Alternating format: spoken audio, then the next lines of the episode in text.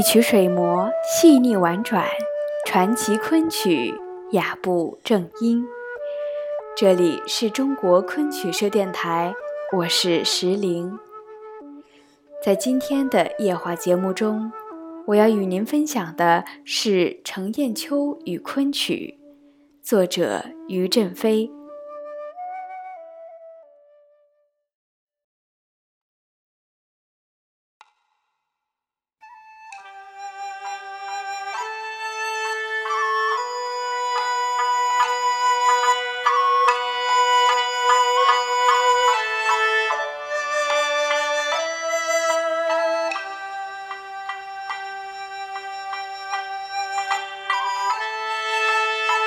砚秋同志是卓越的京剧表演艺术家，他所创立的陈派，又是京剧旦角艺术的重要流派之一。为什么我却写下前面这个题目呢？这不仅是由于他的京剧艺术早已为大家所深知，著文阐述的人比较多，我就有意让开。更主要的原因是。我和他的合作历史恰好是从昆曲开始的，而且在共事六年之中，涉及昆曲艺术的却有些话题可以谈谈。为了纪念我和他的长期交谊，就从昆曲方面来着笔。约在1922年到1923年之间，砚秋来上海演出，他的朋友劝他录一录昆曲剧目。有人就把我推荐给他合演《金梦》。当时他在京剧界已然大著声誉，而我只是一个业余的昆曲曲友，未免有点拘束。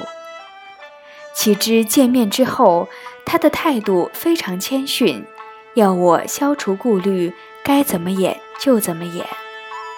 因此，在演出前排戏时，我感到他原学的比较简单，就把南昆的演法介绍给他，增加了一些身段和表情。虽然这是初次合作，彼此却都很满意，外界舆论也不错。从此，我们在艺术上定下了知己之交。后来燕秋再次来沪，我又陪他演了三场戏。其中有一场齐双会是吹腔，也和笛子伴奏的昆曲差不多。我和燕秋合演的昆曲《君梦》仅此一次。后来我参加他明和社的几年演出时间里，则常演《玉簪记》《琴挑》。他每逢演出贺后骂殿，总在前面加演一折《琴挑》，中间插上一出武戏。这样冷热调剂极为恰当，因此在四十多年前的北京演出时，总是很受观众的欢迎。一九三七年，世界博览会在巴黎举行，早一年邀雁秋去演出，我们就开始准备。当时鉴于梅兰芳出国演的昆曲《刺虎》很受欢迎。这是因为西方的剧场建筑非常拢音，大锣大鼓太震耳，不如昆曲的小锣和笛子音量恰当，所以燕秋也打算多带几出昆曲过去。我们一起准备的有《藏州》《水斗》《断桥》《游园惊梦》《思凡》《齐双会》等等。燕秋的剧团中，除吴富琴同志能演《游园惊梦》的春香之外，其他的演员都需要现学，于是燕秋要求我来担任教曲工作，把演员和乐队合在一起，每天由我拍坐台，教唱念和锣鼓，还要吹笛子给他们吊嗓练唱。燕秋对这次出国非常重视，自始至终亲自掌握，以印服装、道具、剧照、说明书等等。都做了详尽周密的准备，单等一九三七年八月份按计划启程。不料抗战爆发，国际上风云突变，博览会决定停办，我们的巴黎之行也就不得不作罢了。但是经过这一年来的工作，使我看到燕秋十分喜爱昆曲。他对于艺术的严格要求和孜孜不倦的进取精神，非常值得学习。燕秋一生排演过二三十本新戏，这些剧目出于罗隐公、金仲孙、温藕红等几位先生之手，大多取材于文学名著和历史故事，也有一些则是根据昆曲传奇本子改编的。我都参加了排演工作，正因为如此，燕秋往往要我在表演路子上参照昆曲风格出些主意。例如《红拂传》《风尘三侠》，我就按昆曲中的三角撑来排，载歌载舞的，比较紧凑好看。有如《春闺梦》梦境一场，就采用《牡丹亭》惊梦的身段。费工人则加上刺虎，我演完重针下来，正好给他吹笛子伴奏。女儿心虽是唱皮黄，地位和身段则汲取了昆曲百花赠剑的长处。春闺梦演一次排一次，下的功夫最多。燕秋会的昆曲不少，是谁教的？可惜我没有向他问名。现在想来。当初他拜了梅兰芳为师以后，天天去学戏。那时梅家请有昆曲老师乔慧兰老先生，燕秋可能是从乔老先生那里学的。我和燕秋合演昆曲剧目时，剧团里只有一位曹三爷能打昆曲的鼓。这位曹三爷不详其名，是北方昆曲前辈曹新泉老先生之子。曹二根先生之弟，当然，这也就不排除燕秋向曹新泉先生请教过的可能性了。按照传统，北方的京剧演员都会若干出昆曲，这是由于昆曲历史悠久，在唱念表演上都有一套程式规范，演员学戏时以它打基础很有好处。但是，一般说来，他们的昆曲唱念总还带有京剧味儿，积渐成习，未可非议。唯有燕秋的昆曲不是这样，唱念极有南昆风格。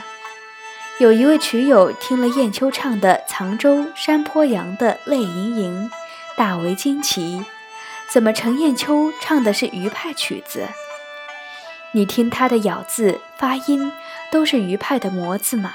其实燕秋在京剧中也有音量从小到大在由大变小的橄榄腔，唱赏声字的时候也用货腔，他的声音高低之间上得去下得来。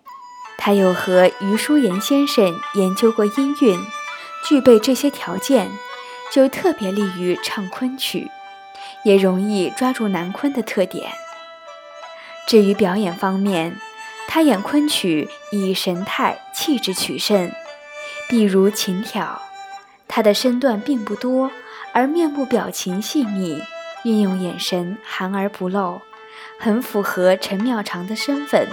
这种娴静凝重的形象是非常难以刻画，也是不易达到艺术境界的。我一生演过不计次数的《琴条》。总觉得燕秋是最为理想的合作伙伴。秦条的《朝元歌》中有一句，果然是冰清玉润。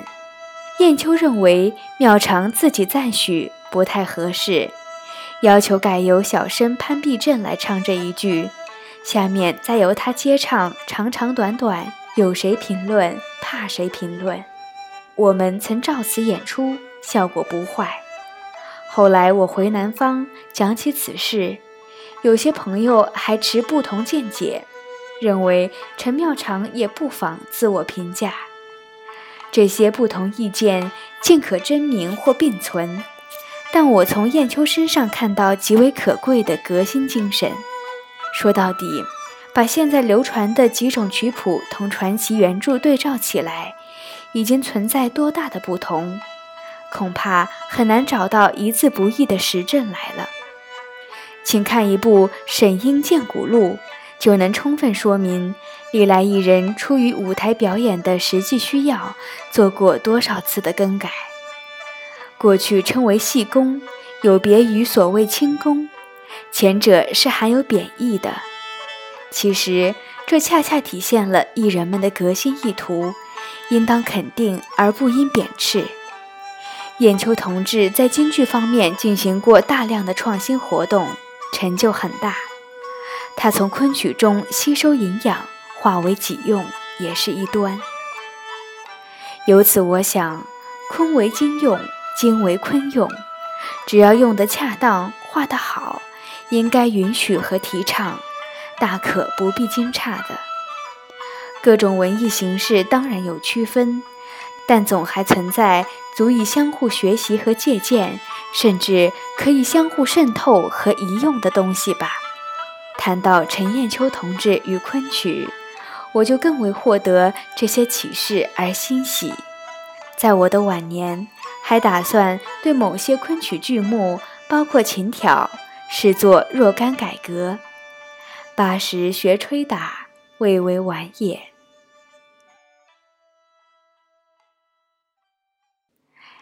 主播文案选自于正飞《陈砚秋大师与昆曲》，更多精彩内容，请关注中国昆曲社微信公众账号，输入“昆曲社”的全拼，就可以订阅有声有色、赏心悦目的大雅昆曲微刊了。